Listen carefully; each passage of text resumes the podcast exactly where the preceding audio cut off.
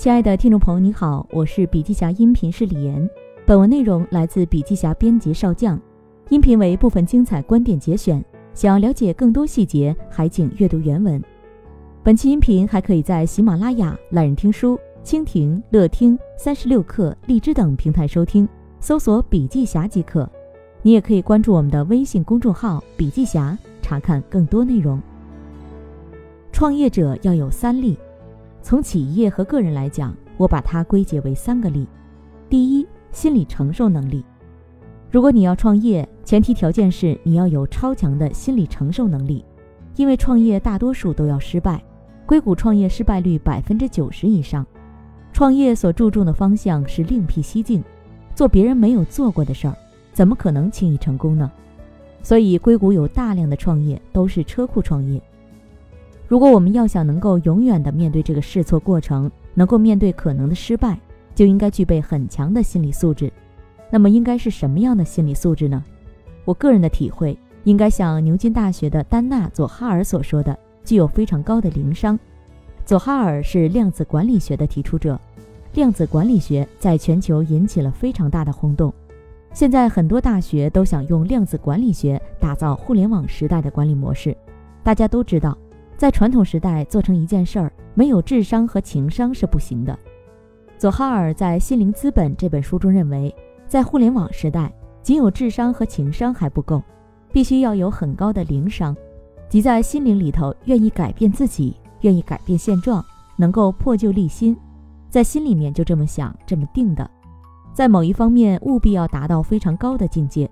比如乔布斯那句名言：“活着就是为了改变世界。”创业如果没有这么一个信念，仅仅是为了多赚几个钱，我觉得还是不作为好。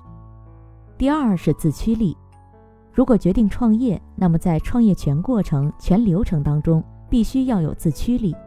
因为创业没有人逼着你做，而是你自己要做的，所以就要自己去克服一切的困难。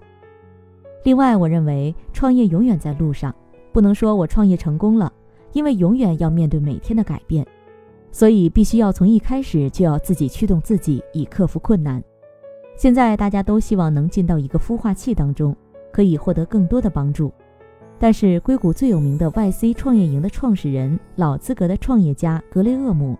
在 YC 创业营里说，我不喜欢甚至反对用孵化器这个词，我更喜欢用加速器，因为两者的区别在于，前者可以提供免费空间、免费帮助，后者则强调独立思考，不在于钱的问题，而在于一定要创造自己新的事业。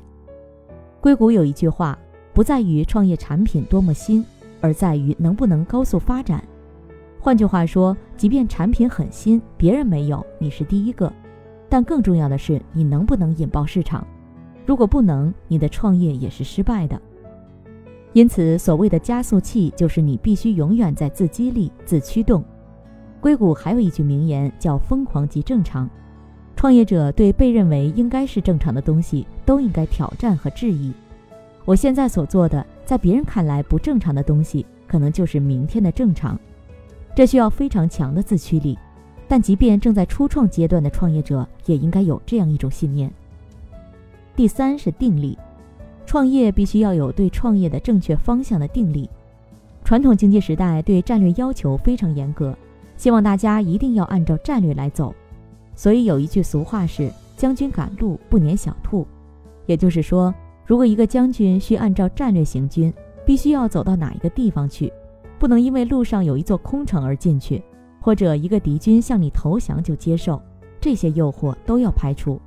今天也一样，必须也要这样做，否则就抵挡不了诱惑。那么现在的创业方向应该是什么呢？简单来说，传统经济的方向就是顾客，而互联网时代的创业方向是用户。用户和顾客是不同的，顾客是一次性交易的对象，而用户则是全流程交互的参与者。过去传统企业不管怎么创业。做出来的总归是想我产品增长多少，能够卖多少，市场占有率有多少等等。不过，虽然市场卖这么多，有这么多顾客，但没有用户。现在用户则是希望可以跟你交互，并在和用户交互过程当中创造更多的价值。所以，最后的目标可能就应该是成为产销者。对这一点要有一个新的认识。这个新的认识说的最清楚的就是美国麻省理工学院的利特尔教授，他有一个非常著名的法则，叫利特尔法则。他指出，所有的小公司都应该知道大定律。大定律是什么？就是用户流量、用户粘性、用户规模成长是企业成功的先决条件。用户流量指用户会不会层出不穷的到这里来；用户粘性，用户在上面待很长的时间；用户规模成长，用户可以自交互和企业交互即待得住。我们为了好记，把三个词变成三个字：多、久、深。要求用户流量怎么能够做到最多？怎么能够让用户待的时间最久？怎么使用户和企业的交互最深，以产生更大的价值？没有成功的企业，只有时代的企业。海尔的企业文化就四个字：自以为非。没有成功的企业，只有时代的企业。所有的企业都不能说自己成功。所谓的成功，只不过是踏上了时代的节拍。你是人，不是神。不可能永远踏准时代的节拍，所以企业可能不知道什么时候就被时代所淘汰。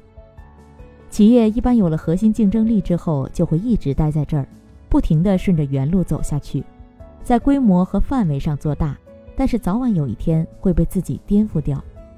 就像在企业盛开鲜花的时候，可能不会否定这朵花，会欣赏它，别人也会欣赏它，但是到最后果实没了，因为这样一元化的战略。现在柯达不再存在了，现在的企业大多都是一元企业，二元企业就是企业同时追求两个不同的目标，这个很难。企业怎么同时追求这两个不同的目标呢？要有动态能力，意思是企业要具备不断更新核心竞争力的能力。现在企业往往是静态能力。我在海尔创业三十五年，从事管理四十年，我真的是见过了无数个风云的企业。风云的人物瞬间没有了，其兴也勃，其亡也忽。企业更需要韧性，耐得住心，耐得住寂寞。还有两个字：反思。对企业来说，最重要的一个目标就是未来的目标。所有的企业都要有一个新的战略，就是生态竞争力，成为无限游戏。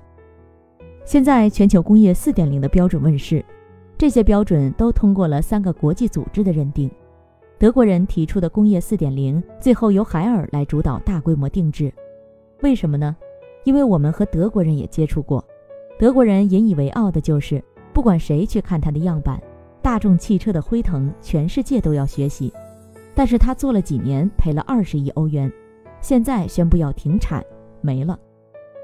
我跟德国人说，我们有一个指标，我认为那个指标才真正体现了工业四点零的核心，就是不入库率。海尔现在产品的不入库率可以达到百分之七十，也就是说，根据用户的体验，我创造了这个产品出去之后不进仓库，到用户家里去。有人说，二十一世纪企业的竞争力是什么？就是看谁的终身用户最多。企业都要想自己管理的很好，什么都很好，但是现在是不是踏进了时代的节拍？战略是不是和时代符合？如果不符合，管理再好也是为零。现在全球处在复杂经济中，不均衡、不对称、不确定性是常态。企业在这个行业做得最好，进了最好的设备，招了最好的人才，那一定是最好吗？未必，因为很多东西不可预测。所以应对复杂经济要靠自组织，自组织可以做到自我增强，进入正反馈循环，形成一个生态。詹姆斯·卡斯写了一本书《有限与无限的游戏》。这本书出版于一九八七年，到现在三十多年了，翻译成多国文字，畅销不衰。意思是世界上有两种游戏：有限的游戏和无限的游戏。有限的游戏在边界内游戏，无限的游戏以延续游戏为目的。现在的企业要成为帝国，要成为第一，这就是以取胜为目的，这是有限的；而无限的游戏以延续游戏为目的。那我就提供用户的最佳个性化体验，永远没有头，我要一直下去。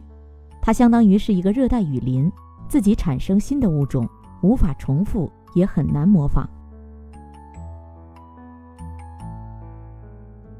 好了，亲爱的听众朋友，今天的分享就到这里，感谢您的收听。有任何感想和建议，您都可以在评论区留言。新商业干货就看笔记侠，深度专访、品牌传播、线下沙龙等商业合作，如有需要，烦请联系笔记侠商务小伙伴魏志尚，联系方式：幺七六三幺八八幺九五七幺七六三幺八八幺九五七。